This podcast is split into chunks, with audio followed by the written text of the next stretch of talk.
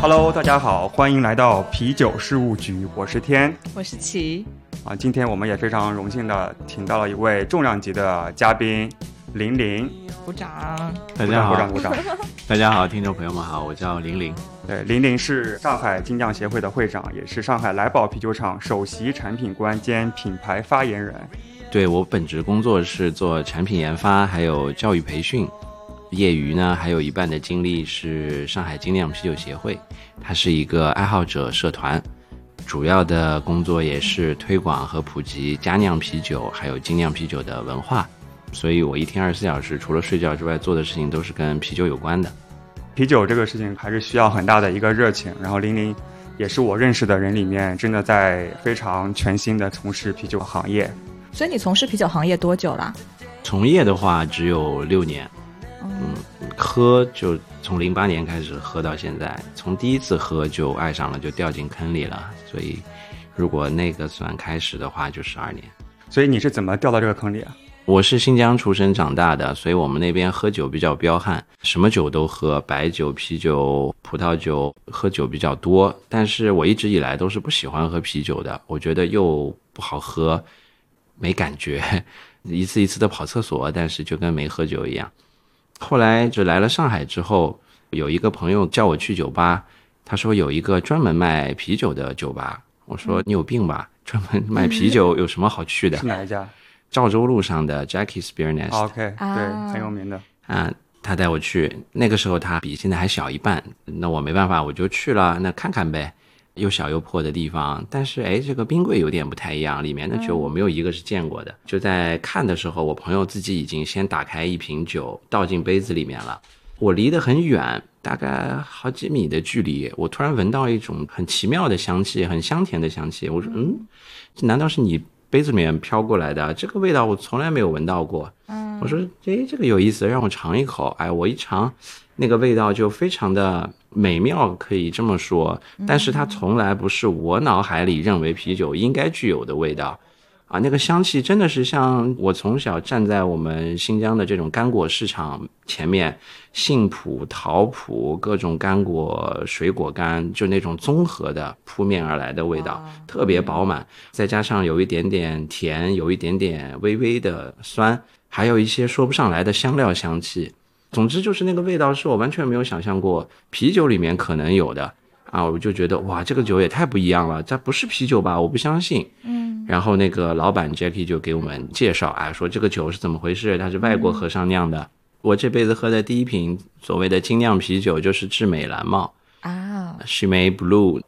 从我第一次喝到这款酒到我现在，已经很久很久没有喝过了。直到去年，我又重新在一个餐厅吃饭的时候，他没有别的可以选，大概就几款比利时啤酒。我想，那好久没喝智美蓝帽了，再喝一下吧。没想到一喝，我眼泪都快掉下来了。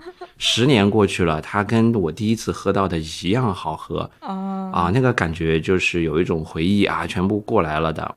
我就想，哎，我到底是怎么一步一步走到今天，成为一个啤酒从业者？我之前学的、做的都跟啤酒没有关系，所以怎么会掉到精酿坑里面？就是因为去了 Jackie's Beer Nest，然后喝到了智美蓝帽，对我的三观彻底颠覆了。原来啤酒可以是这样的，他给我介绍了很多很多啤酒的知识，我每天都泡在酒吧里，一个月工资就几千块，全部花在那边了。所以后来开始自己酿酒，想省钱是吧？哎，对，本来是想省钱，然后发现哎还可以自己在家酿哈，那是不是能省一点？结果发现花费 还更多懂的。更多了。对我也是在家里最近半年在酿酒，哎最近刚刚购置了一台冰箱，专门用来你看，你看，做发酵。对的，你这样发展下去，就可能要再买一套房子了。嗯，对，真的是一个坑。那琪，你记得你是怎么喜欢啤酒的吗？我其实呃，可能之前对啤酒的印象就是那种大绿棒子，所以基本上出去要喝酒能喝，我基本上不太会选择喝啤酒。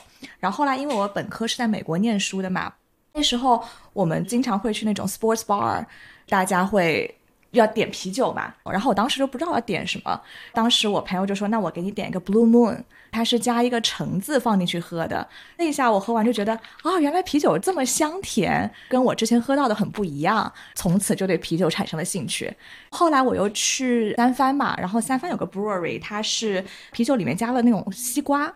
我也是第一次喝到，就会发现哦，原来啤酒里面能加这么多神奇的东西，就跟我之前想的就完全不一样。所以之后就会慢慢开始感兴趣，这样。OK，对我也是，之前在美国，也是在美国读书。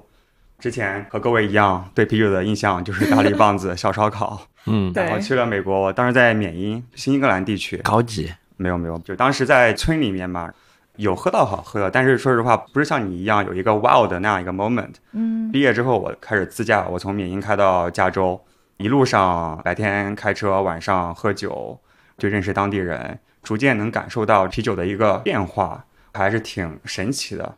而且因为我本身很喜欢这些气体的这些饮料，气泡水啊，我也很喜欢，嗯对，所以就很爽，同时有很丰富的味道。我觉得啤酒还是挺好喝的一个东西，同时可能里面有很多内涵，这个待会儿我们可以再聊。感觉大家爱上啤酒都是因为它给你提供了一些意想不到的香气。是的你，们俩都是家酿嘛，我很好奇你们是什么契机让你们想开始自己在家酿酒呢？我的契机就很简单，买啤酒喝太贵，我自己酿酿看啊，是不是可以省钱？虽然结果上没太省钱，但也确实也帮助我成为了一个职业从业者嘛。嗯，那你还记得你酿的第一批酒 我酿的，这是成功还是失败？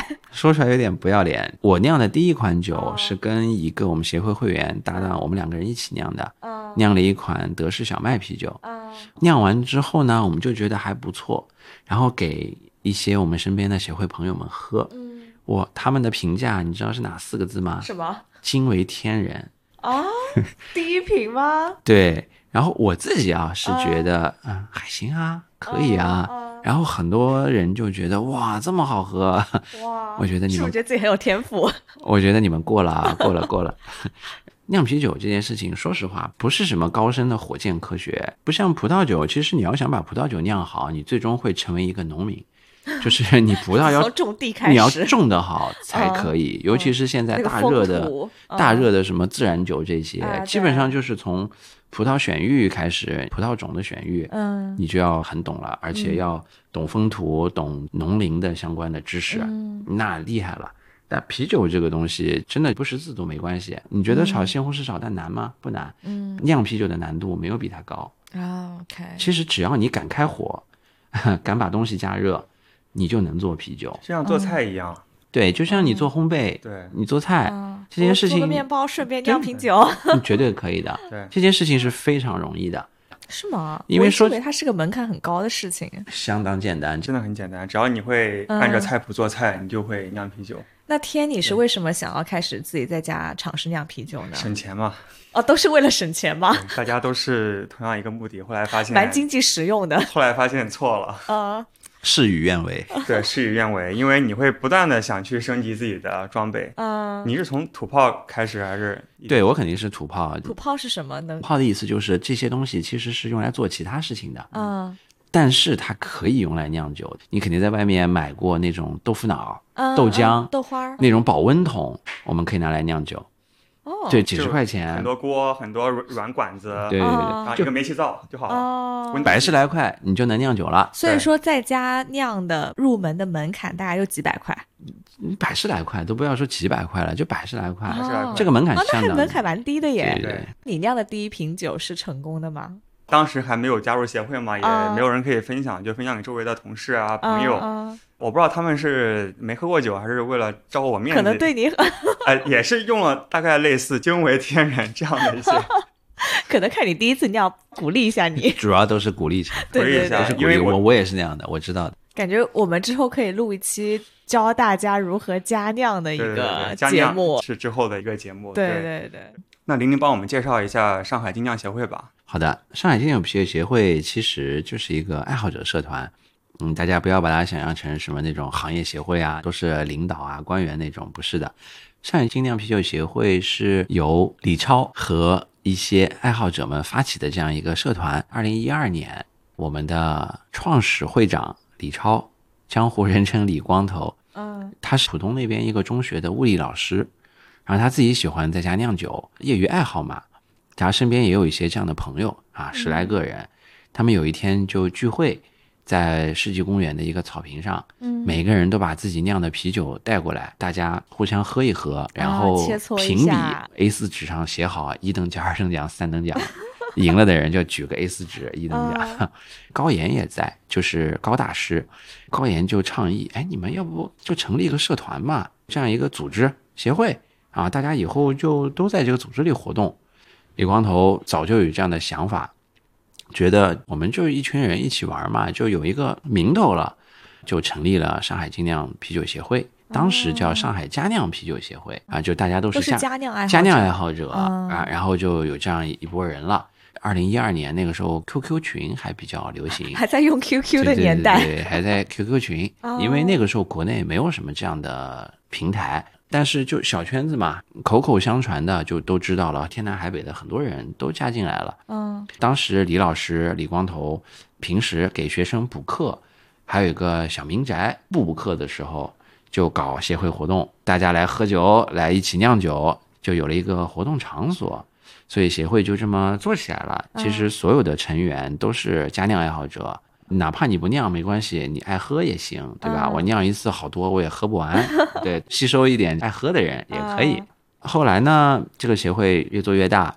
二零一四年呢，就办了第一届佳酿比赛，嗯有比赛的优秀作品的品评的一个活动。嗯我是在这次活动上第一次知道有协会的，因为那个时候我也喝了好几年，我也开始自己酿，我一直以为就我自己，嗯呃，身边有个别人，然后后来知道啊，哇，原来有一群人啊，甚至都有协会了，我觉得哟有组织了，就那种感觉，就加入了。嗯因为我去比利时朝拜过，去过一些地方喝酒旅行，又读过很多这样的一些书。因为那个时候国内这样中文的讲啤酒的书比较少，嗯我是英文专业的，我看了很多国外的这些网站啊、书啊什么的，嗯知识算相对丰富的一个。我们就在协会里面先后开了几期，这样专门教大家喝世界各地不同的啤酒。喝一期英国的各种各样的酒，喝一期比利时各种各样的，哎美国的，或者说我们专门喝一期这个 IPA，专门喝一期世涛这样的，啊就按主题去开了一些活动。我就做了很多知识的一些分享，把我学到的这些啤酒的我的见闻、我的知识分享给学会会员们。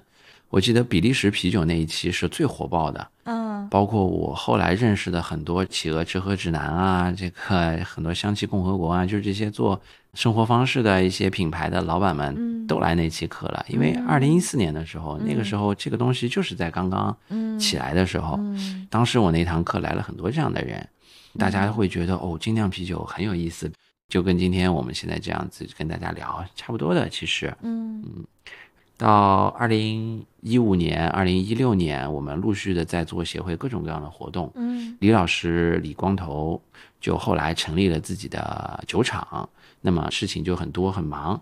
经过大家的票选，我就成为了第二任会长。教育跟培训还有活动分享，成为我们协会的一个主要的。当然了，像比赛啊、培训啊，包括这种美国 BJCP 啤酒评审的考试，我们每年都在做。嗯嗯，像这样的专业性的东西我们在做，非专业的就是能够让大众了解呃并且喜欢上啤酒的活动，我们也做了很多。我们协会几百个会员，每一个人他一定都是喜欢精酿啤酒的。嗯其次，他们中间有一部分人是喜欢自己在家酿酒，还有一部分人呢是因为喜欢啤酒，甚至变成了从业者啊，包括我本人就是这样。哦我以前是做其他的工作，跟啤酒没关系的，但机缘巧合，二零一四年的时候，我加入了上海来宝，成为了一个职业的酿酒师。嗯无论你是做啤酒的经销，还是做啤酒的酿造，还是做其他酒吧的服务，嗯呃，你因为喜欢啤酒而加入了这个行业，这种人群的比例在我们协会里面也占了不少。嗯，所有人的共同点肯定都是因为喜欢啤酒，所以只要爱喝酒就能加入 对的，而且还要交钱。哦，哎要交钱的吗？对的。但我们就是交钱这个东西啊，只是一个门槛。你说啊一年两百块，贵不贵？嗯这瓶酒三十块，然后我们还有很多会员的活动，有很多会员本身就是从业者的原因，很多的这种优惠啊，这种活动免费的票啊或者什么的福利，嗯，也都是会员自己们去分掉的。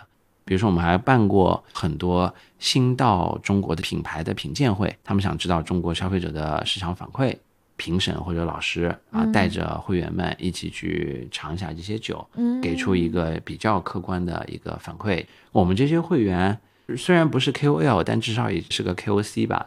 所以这个主要是在上海这边吗？还是对我们协会肯定只是负责上海地区，嗯但其实全国主要的省会城市都有自己的精酿啤酒协会哦，啊，北京什么北京呃分部、上海分部？那倒不是啊，啊大家都是当地热爱精酿的一帮人自己聚起来形成的这样一种组织，喝酒、酿酒、推广酒。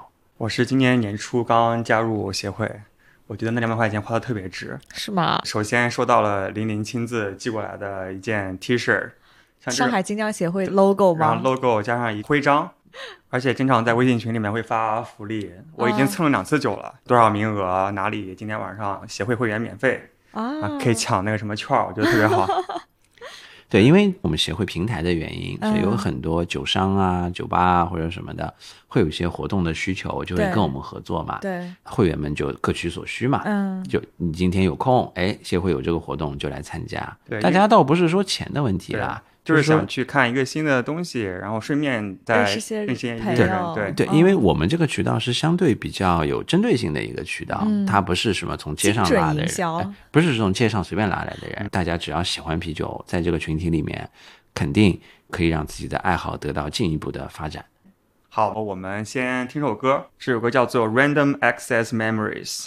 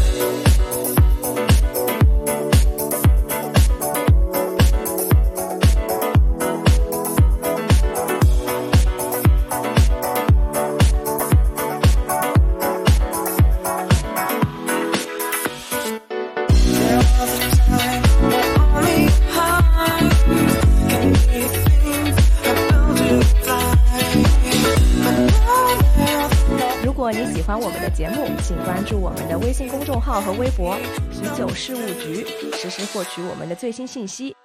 你自己在家酿酒的时候喜欢听什么歌？不听，不听吗？就专心致志看那个。他应该不在家酿酒，我我在干活的时候，其实两个耳朵里是什么也听不见的。但我知道有一些酒厂，它的音响是覆盖整个酒厂的。这种类似于让奶牛听音乐，奶更好喝那种吧？嗯，说是这样说了，啊所以奶牛是谁？奶牛说这些酿酒师。真的就是那些啤酒是可以听的。我甚至看过一些新闻，他们在研究发酵过程中听交响乐和听流行摇滚的啤酒发酵出来的结果一不一样的一些问题。假的，这个就是玄玄玄学吧玄学，我们不提倡玄学。我们上海精酿啤酒协会每年有很多很多活动，其中一个最重要的活动之一就是佳酿大赛嗯 （National Homebrew Competition）。协会里面有很多这样爱酿酒的人，嗯全国这样的人也有很多。嗯，那么大家酿酒肯定就想知道自己酿的怎么样。那在这种需求下，我们就会有一个比赛。嗯比赛倒不是说谁的好喝就结束了，不是的，嗯我们是有一套标准的规范的。嗯这套规范是建立在美国啤酒品酒师认证体系的这个基础上，嗯它有一套非常非常详尽、科学和标准的流程，来帮助所有的评审去判断一款酒到底是什么水平。我们会由三位评审写出三张评分表，每个人有每个人的意见，告诉你你这个酒是什么样的味道，是什么样的香气，是什么样的口感，它喝起来跟你所描述你想达到的目的符不符合？那如果哪里不对，该怎么改进？是这样一套完整的评分表，每个酒要喝十五分钟，然后大家写评语，嗯然后最终我们会评选出一些的优秀的作品。我们每年会把优秀的作品的酿酒师选送出去，跟商业酿酒厂大牌去做合酿。你是一个业余爱好者，嗯但我们会资助你去跟职业酿酒师合作，一起酿一款酒。啊，好酷啊！对的，二零一九年我们的全场总冠军去美国加州跟巨石酒厂酿酒师一起合酿了一款酒。啊，今年因为疫情的原因，我们的比赛推迟了。对，啊，我们希望有更多的优秀的酿酒师，而不是仅仅只有一位总冠军去做商业化的尝试。所以今年我们的比赛会有一些新的想法跟尝试。如果大家有兴趣的话，啊可以关注上海精酿啤酒协会的公众号，嗯我们会不断的发布这样的消息。所以佳酿的评审标准跟那些商业酒厂的评审标准是一样的吗？是不太一样的。哦佳酿啤酒，我们的标准反而是比较教条化跟严格化的，因为佳酿你的目的是出于自己的爱好，嗯所以我们的评审标准就是只追求酒本身到底符不符合标准。嗯。那如果是商业作品的话，我们反而不用这么拘泥于一些教条，只要消费者喜欢都可以。就市场验证成功的酒，没有对，所以商业啤酒的比赛跟佳酿啤酒的比赛完全是两个组，就好像我们说体育赛事，业余选手和职业选手是不可能同台竞技的，对。他们是标准是不一样的但。体育赛事的话，专业组应该是更厉害嘛，对吧？但是啤酒的话对也是不是也不一定。倒不是说谁更厉害，确实就是商业组的目的是这个酒会更好卖、更受欢符迎合、大众更好喝就可以了嗯。它跟它宣称的风格又匹配就可以了，就不用那么教条。但家酿啤酒，因为大家都是业余选手，嗯好喝与不好喝这件事情本来就是很主观的。嗯那我们只能从帮助你改进的这个角度去做评审。那我们为什么要帮助你改进？因为你不符合风格描述的限定，你可以有超出风格限定的地方，但那已经是商业范畴了。商酿啤酒就不用太在意这些什么条条框框，不然的话你怎么去创新啦？精酿啤酒是非常非常需要创新的一个东西。嗯，会以为加酿可能创新的成分会更高，哎，加酿确实创新的成分更高，哦但是这个天马行空的，我去年喝过一款那个酒，我那个味道我这辈子都忘不了。我是主办方，啊，然后很多评审在喝到那个酒，哇，嗯觉得太奇葩了，他们就会叫我过去说：“玲玲，你尝尝这个酒。”他们想害我，他们觉得这种东西不能一个人尝，得 得多害一些人。然后我一喝，我觉得哇，这是什么味道？就好像就好像一个人的口水味，反正 反正就是那种特别不舒服的味道。嗯我说这是什么鬼？这个酒老化的也太奇怪了，我以为是什么酒老化了，坏掉了，坏掉了。嗯然后他给我看那个酒的资料，一看是加了什么牛瘪。我说牛，我都喝过加牛鞭的，我我没有喝过加。牛瘪牛瘪是什么？牛瘪是贵州那边少数民族用来招待贵客的一种食物。啊，这种食物是用牛的胃里的含有胃液的那种食材做成的，火锅也好，还是什么汤也好，哦就是他把整个牛胃里的所有的液体和残留的东西拿出来发酵之后的那种东西，而且这种东西因为非常的珍惜，不是贵客你都吃不到这种东西。但你知道，这种已经是消化液也好，哦残留的食物。又发酵出来的东西，嗯那种味道简直就不是一般人能接受的。嗯但那边会认为这是非常珍惜的食物。对，对必须在所以还是得把基本功打扎实了，，然后再做一些。确实是像你，说的，加酿啤酒比赛更注重的是帮助大家打好基本功。哦，商酿比赛，我们默认每一个人、每一个参赛者都是哦具有足够水平的职业酿酒师，我们基本功的问题就不作为主要评审标准了。就更凭就首先我们判断你这个酒基本功到没到位，到位了，嗯好，我们来判断这个酒在市场上会有怎么样的一个程度就可以了。大多数家酿酿酒师从基本功上就有很多需要改进的地方啊啊，，这个就是职业选手跟业余选手是有相当大的差距的。倒不是说职业选手酿的一定比业余选手好，嗯这不是必然的。嗯业余选手有酿的很好的，职业选手也有酿的很差的。嗯业余玩家他可以不断的酿，酿到一次成功就成功了，而职业玩家是一定要不断的酿，酿到不会失败才是成功，就一次都不能错，不犯错是职业玩家的一个标准，嗯而业余玩家就是犯错不要紧啊，我只要酿出一款好喝的就 OK 了。嗯，对，就像我之前自己酿酒，然后有些时候就觉得特别好喝，那有些时候就特别失败。但我也不知道怎么去复制之前那次成功，因为我没有很好的去做这个记录。我们是具体怎么评判一瓶酒好喝还是不好喝？家酿啤酒比赛都是需要有一个评判标准的，不然的话，好与不好喝，每个人的标准不同，我们就没有办法达成一致。对，这个规范都是以啤酒风格作为一个基础的判别。我们说什么是啤酒风格，就是不同的原料、工艺、历史文化，最终酿出来的一款特定的酒，就是一个自己的风格。比如我们说大家常喝的，比如说福加白，嗯它是比利时小麦，对这是它的风格名字，它的产品的名字叫做福加白。嗯，但同样是比利时小麦这个风格，有很多的产品，对，比如说 Blue Moon 也是一款比利时小麦。嗯在比利时小麦这个风格里，你可以按照既定的要求去酿造，嗯，比如说你要用未发芽的小麦，嗯浅色的大麦芽，小麦啤酒的酵母，加入陈皮和香菜籽做调味，这个是有一些既定的规范的，嗯，包括了原料、风味、历史文化的一些特性。这个不同的品种就意味着他们有自己的标准。只要你酿的符合这个规范，嗯你说我酿的就是 IPA，我们就用 IPA 的标准嗯来去评判你。只要你在这个标准里面做得好，我们就给你打高分。弱点的地方我们扣分，我们然后我们写评语告诉你这个地方没做好，怎样做能让它更好。如果这个酒已经到了这个分类，你们是从哪几个维度去评判它呢？基本上就是比较固定的五个维度。第一个是香气，这个酒用你的鼻子闻起来是什么样的，都有哪些味道，香气占了百分之二十的一个分数。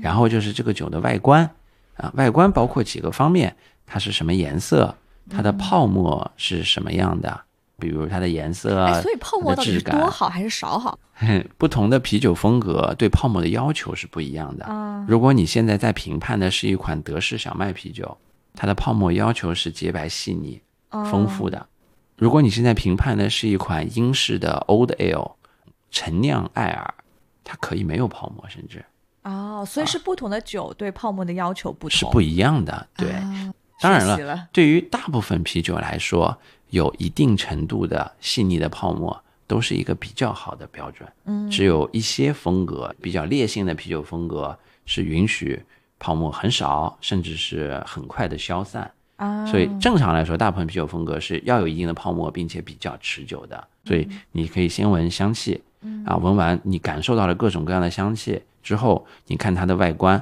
当然，你也可以先看外观，这个是没关系的。这个啤酒是什么颜色的？它的清澈度怎么样？它的泡沫情况是怎样的？然后就是你要喝，喝就包括两个方面。第一，你的舌头尝到它是什么样的味道，嗯，因为我们人的舌头是可以分辨基本的酸甜苦咸鲜这些基本味道的，嗯然后就有鼻后嗅觉这样一个东西，就是你喝进去了之后，嗯会有一些气息通过你的鼻腔，我们把它称之为鼻后嗅觉，它跟你直接去用鼻子吸气闻到的东西是不一样的。嗯你喝进去了之后，就有一些所谓的风味的东西，嗯就是你的鼻腔和你的口腔共同感受到的一些东西。啊，我举个例子，桃子这个东西，嗯或者我们说桃子这个风味，是靠你的鼻腔和口腔共同作用的结果。如果你捏住鼻子，我喂给你一块桃肉，嗯你都不知道你在吃什么，你只知道这个东西是甜的。可是当你放开你的鼻子之后，你知道这是桃子而不是芒果。哦，就是我们人的感官嗅觉是起主导作用的，嗯而我们的味觉只能分辨酸甜苦基咸鲜基础的一些味道。哦所以我们评判啤酒就是看外观、闻香气、尝味道，然后在口腔和鼻腔的共同作用下，体会这些风味，不同的风味。所以要像葡萄酒那样漱一下吗？嗯，我们倒是不漱啦，啊而且葡萄酒会有一个吐酒的过程，可能他们一天要喝几十款酒，如果都喝下去的话会醉。嗯那啤酒呢不会吐酒，嗯，酒精度相对比较低，对大家都是要喝下去的，因为我们要感受一个叫做口感的东西，还有一个叫做 after taste 后味的东西。这款酒我在嘴里面它是什么样的 mouth feel，就是口感，因为你知道啤酒是有含有二氧化碳气体的，对，而且它是有很多不同的原料的。嗯我们是有一些叫做口感的东西、触觉的东西。嗯我举例子，二氧化碳气体是触觉，它不是味觉，对不对？嗯，就像你喝可乐，哎呀，那个气泡感、那个刺激感，爽，很爽的感觉，这个东西属于触觉的，而且这个触觉是会影响你的味觉的。嗯我举个简单例子，当你打开一瓶新的冰镇的可乐，你喝的时候你觉得很爽，很好喝。可是这瓶可乐倒在杯子里，放在桌子上三个小时之后，你再喝，就没有那个它就是一杯糖水的感觉。它其实你会觉得哇这么甜，嗯哦就是很糖水，嗯没有人往里加过糖，但你就是觉得怎么比一开始喝甜很多？对是因为二氧化碳的气体会削弱舌头的味觉的感知，啊所以一般来说，淡爽型的啤酒二氧化碳气体的程度会比较高，而比较烈性、味道比较复杂的啤酒，二氧化碳含量会比较低，能够让你感受到比较微妙、比较复杂的味道啊。这个是我们说属于口感之一啊。除了二氧化碳之外，还有很多的口感，比如说我们说辣、麻、重量感，这些都是属于触觉的部分。就口感是有很多部分的。最后还有一个叫做 after taste 的东西，就是我们说后味，咽下去之后，在你的喉咙里的感觉，在你的舌头上留下的味道的感觉。也是我们评判啤酒的一个一个东西，包括你喝下去之后这个愉悦感、复杂度，就是我们说易饮性，就是这款啤酒是非常复杂、非常浓烈，我要慢慢喝，喝不多，还是说这款啤酒非常的简单易饮，非常的清爽，我可以喝很多，这些都是我们评判的标准。啊，当然不是说越简单越好，还是说越复杂越好，它不是唯一的标准。所有的东西都是基于这个酒是什么风格，这个风格本身的特点是什么。我刚刚讲的什么外观、口感、香气这些，我们叫做方法。我们是从哪些角度来评判，而评判的标准是基于这个酒是什么风格。嗯啊，当然了，平常生活中大家喝酒不用像我们这么纠结、这么复杂。你只大家也没有这么大的知识储备。对，其实也没有很多啦，就但就是随意的东西嘛对，就是说你觉得它好喝，它符合你的味觉的、呃感知，你觉得这个酒喝着就很就很轻松愉悦，很开心，或者说达到你到了。喜欢的那个品类，对，就是达到了你的预期了，那就是好的酒，就是适合你的酒。所以这件事情就是一个循环。爱喝酒的人成为了一个爱酿酒的人，爱酿酒的人把他的作品提交到比赛，而这些比赛的评审们本身都是经过了训练和爱喝和爱酿的人，对。那他又回馈到这些爱酿酒的人身上，他们就形成了一个正向的循环。所有的人都在啤酒的话语体系里面，大家不断的提高自己的风味感知，呃，酿造技术，嗯。啊，所有这些东西。所以精酿啤酒之所以会成为今天啤酒的一个最流行的一个趋势，就是因为我们所有的人都是基于这个啤酒风格体系里面，大家都在这一个语言体系里面去交流、去进步，所以就成为了一个既可以作为爱好，甚至可以作为职业的这样一件事情。精酿行业里面，大部分吧，从业者都是从爱好者而来的。嗯、很少大学就是学发酵工程、学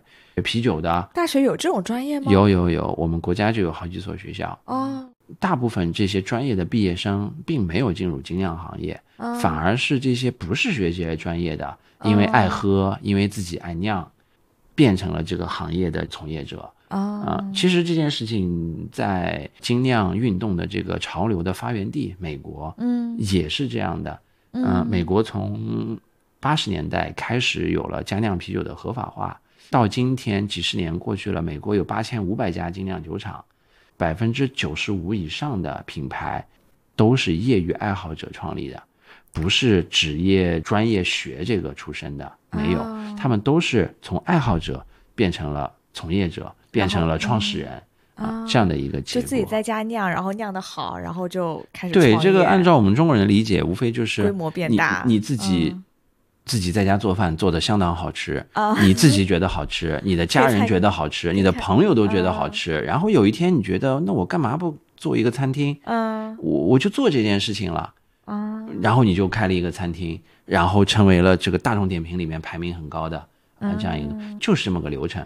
对，所以在这个环节中还，是一个非常无限可能的一个行业。对，嗯就是不可或缺的一个部分，就是大家要互相的去交流、探讨，互相的给一些意见。交流这件事情是精酿行业非常重要的一个因素。嗯美国精酿的起点就是开源交流，嗯因为美国精酿最早的一批先驱，嗯，相当多的人是从事计算机行业的，八十年代计算机。行业程序员就很有这种开源的这种对社区他们非常讲究开源跟交流，因为一个人是研究不出什么东西的是，你只有把东西分享出去，然后让大家一起来研究，嗯才可以进步。嗯那么美国的这种开源社区车库文化嗯是非常好的土壤。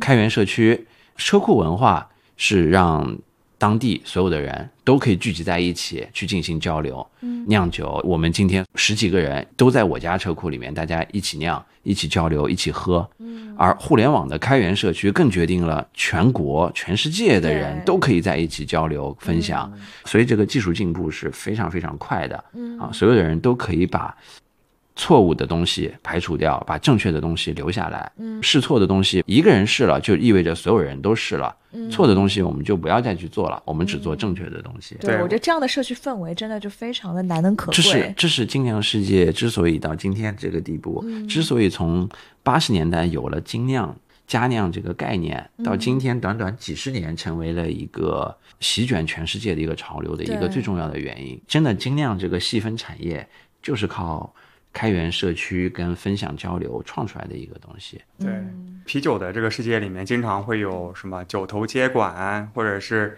同一个酒吧，他会非常无私的去，比如说推荐另外一个酒吧的一个酒，感觉是喜欢精酿的啤酒的这样一群人，都是非常的开放，对，就比较真诚的一群人吧。嗯就是大家好才是真的好。对，说的比较激进一点，所有做精酿的人有一个共同的敌人，就是大型啤酒集团。因为大型啤酒集团是只做单一化的产品、单一产品，垄断市场的。那我们做精酿的人是希望任何一种啤酒的风味、味道、技术都可以有自己的一席之地，有人喜欢的。嗯，所以大家都是在一个共同的目标下去做这种交流、分享，并且把这个东西作为自己的一个目标在做的，这个东西就非常有动力，不是说简简单单的啊就喝酒就喝就完了，而是说我们都有一个共同的目标，就是这个东西是我喜欢的，我要维护它。有一句很著名的话，就是 “You are what you eat”，你吃什么决定你是谁，对你做什么决定你是谁，你选择什么决定你是谁。这件事情会越来越成为未来世界的一个非常重要的概念。你喜欢什么，你要为之而努力的，对你不能躺在那里。就你喜欢精酿，那你要为他呐喊，你要为他努力的。嗯，它不是一个必然的结果，而是我们奋斗出来的结果。精酿是小众，是个人的爱好，是你我各自的选择。我们之所以要为了它奋斗，是因为我们希望我们具有相同爱好、相同选择的人能够有自己的一席之地。嗯，所以精酿的这个潮流其实是一直是跟着这种美国的呃多元化和多样性的文化在发展的。嗯，包括这种甚至 LGBT 的这种少数族群的这种运动，对一直都是尽量非常依存的一些群体。相对于整个啤酒工业来说，我们做精酿的是少数人，那我们一定要为自己的权益去斗争，我们要为我们所爱要发生，而不是无所谓的一个态度，不是的，一定一定要争取，所有的一切都是自己努力争取来的。对，因为对于我而言，我之所以这么热爱啤酒，当然因为啤酒很好喝，但另外一点的话，非常重要的就是因为在啤酒中，我可以感受到世界的一个多样性。对对，这是我们想去努力去 fight 去保留的。如果啤酒只有一种口味，那世界会很无聊，对吧？嗯，所以说，我们要去尽自己的一些努力，去争取这个世界的多样性。对，不仅是多样性吧，还有一个包容性，就是让大家能够接受更多。未来一定会成为一个多元化、多样性的一个时代。对因为这个是在欧洲跟美国已经被证明了的东西。嗯就任何人、任何一个事情都是可以被、应该被包容的。对，精酿的发展是需要时间的。美国从有精酿的萌芽是七八年开始到八零年代，它经过了一波发展，到两千年左右有一波调整，甚至有一些回落。从二零零八年、二零一零年之后，随着移动互联网的爆发，又有了一波新的增长。历史的发展曲线不是一帆风顺的，它需要时间。即使是美国这样发达的、多元化的、包容性的国家，它从八十年代到今天也经历了四十年的发展。我们中国有精酿，真的只有短短的十年而已。不但我们未来非常可期，甚至是不见得是一个纯上升的趋势哦，很有可能还会有个平台期或者调整期。嗯，但我认为从整个世界发展的趋势来看，未来一定是很好的。前段时间我有一个非常非常让我感慨的新闻事件，我忘记是哪一个公司了，开除了一名做了变性手术的员工，嗯。然后这个员工就把公司告上法庭了。嗯。是一个很大的公司，这个案子经过一审、二审都判员工赢。对，最引起当时所有人的震动的是，二审法官的宣判文书里面有一段话，大意就是说，现代社会有越来越多多样化和多元性的一个发展趋势，嗯我们会遇到很多我们过去从来没有遇到过的事情，对，但我们要学习和努力的去适应和包容他们。嗯因为这个世界的本质是多元化和多样化的，只有我们去适应和包容他们，这才是我们未来世界文明发展的一个方向。嗯当时在整个小群体圈子里面传的非常厉害的一个重要原因，就是他这个判词真的是能够说出很多人的心声，而且这段判词我觉得是可以进入历史记载的一段判词。嗯真的，我看到这个，对于我来说，就我其实是一个很在意亚文化跟少数人群体方向的一个东西。我们精酿真的也本身就是一个少数人方向的东西。如果能够在主流声音里面都有人认为嗯多元化和多样性是我们未来发展的趋势的话，我觉得这件事情的意义就是非常的，就非常的远大。对，它是可以决定未来几十年我们都有希望的一件事情。嗯嗯，我觉得这个社会真的需要多一点包容心跟多样化。你的审美、你的爱好不应该只有唯一的一种答案，而是应该大家更宽容的去接受生活中的一些其他的大家的兴趣爱好啊，或者一些比较亚文化的东西。退一万步说，哪怕所谓的某一种多元化，它不是未来发展的一个趋势，但是它能够体现出世界的丰富多彩，它是美的，它就应该被允许存在的，对吧？对当然，我们不是一定要把它强推给很多人，但是它应该被允许存在的。对，喜欢一件事情的人自己要懂得争取。对，你不是这个小群体的人，你要懂得包容。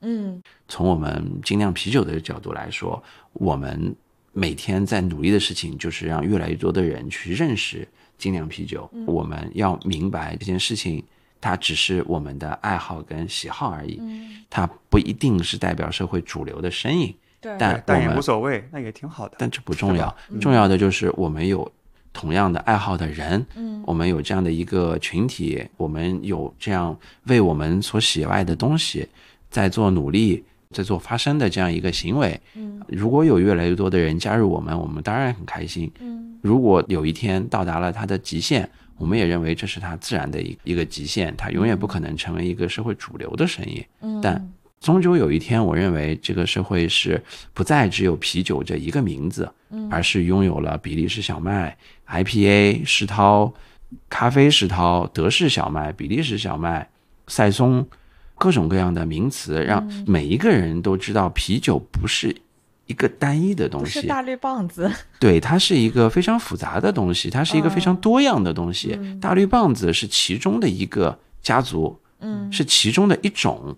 啤酒不只是大绿棒子，如果所有的人都明白这件事情，对于我来说，这已经是个完美世界了。对，这也是我们想做这个节目的初衷吧。改变大家的一些误解和认知不会自然而然去发生，嗯，它需要我们每一个人从改变周围的每个人的认知开始。我们之所以做这样的一档节目，也是因为我发现我们国内现在还没有一档专门做啤酒的一个 podcast。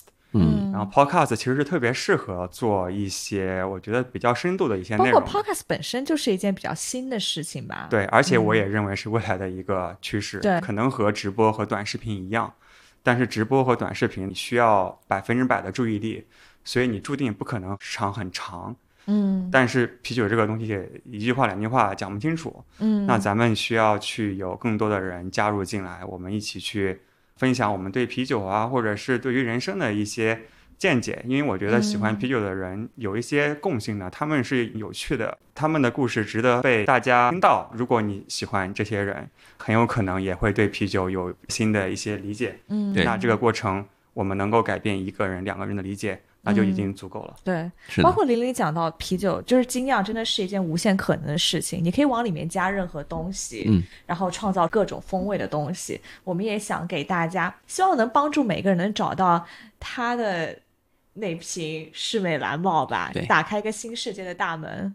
我突然觉得啊，《Revolution》这首歌可以插到这个里面，它强调的是我们要改革，嗯。要革命，对，但同时我们又不是那种很愤怒的、很的很愤怒的、激烈的嗯革命，而是用自己的态度嗯。去改变和让别人认识。精酿界是有这种态度的，就是嗯。工业啤酒都是垃圾，工业啤酒都是尿啤，都是不值得喝的。哦但我认为这个已经有点过了。工业啤酒是也有它的可取之是是。啤酒行业里面的一个分支。嗯。Revolution 这首歌本身是这样一个态度：要革命，要有 plan，但不是暴力。好，那我们最后听一下这首《Revolution》，同时推荐大家关注上海精酿协会微信公众号“上海啤酒精酿”。那我们听一下这首歌。在上海的朋友们可以加入哦。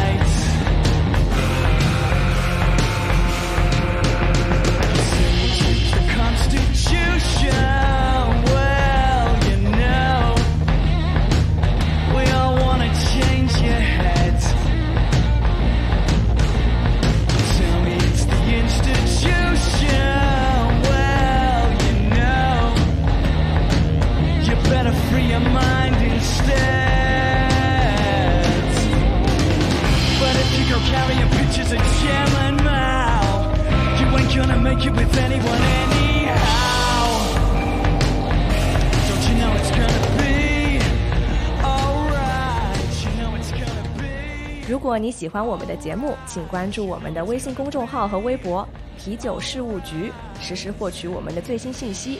每周你都可以在网易云音乐、喜马拉雅、蜻蜓 FM、荔枝 FM、QQ 音乐以及很快在苹果 Podcast 平台上收听我们的最新节目，发现不一样的啤酒，一起为生活干杯！干杯！干杯！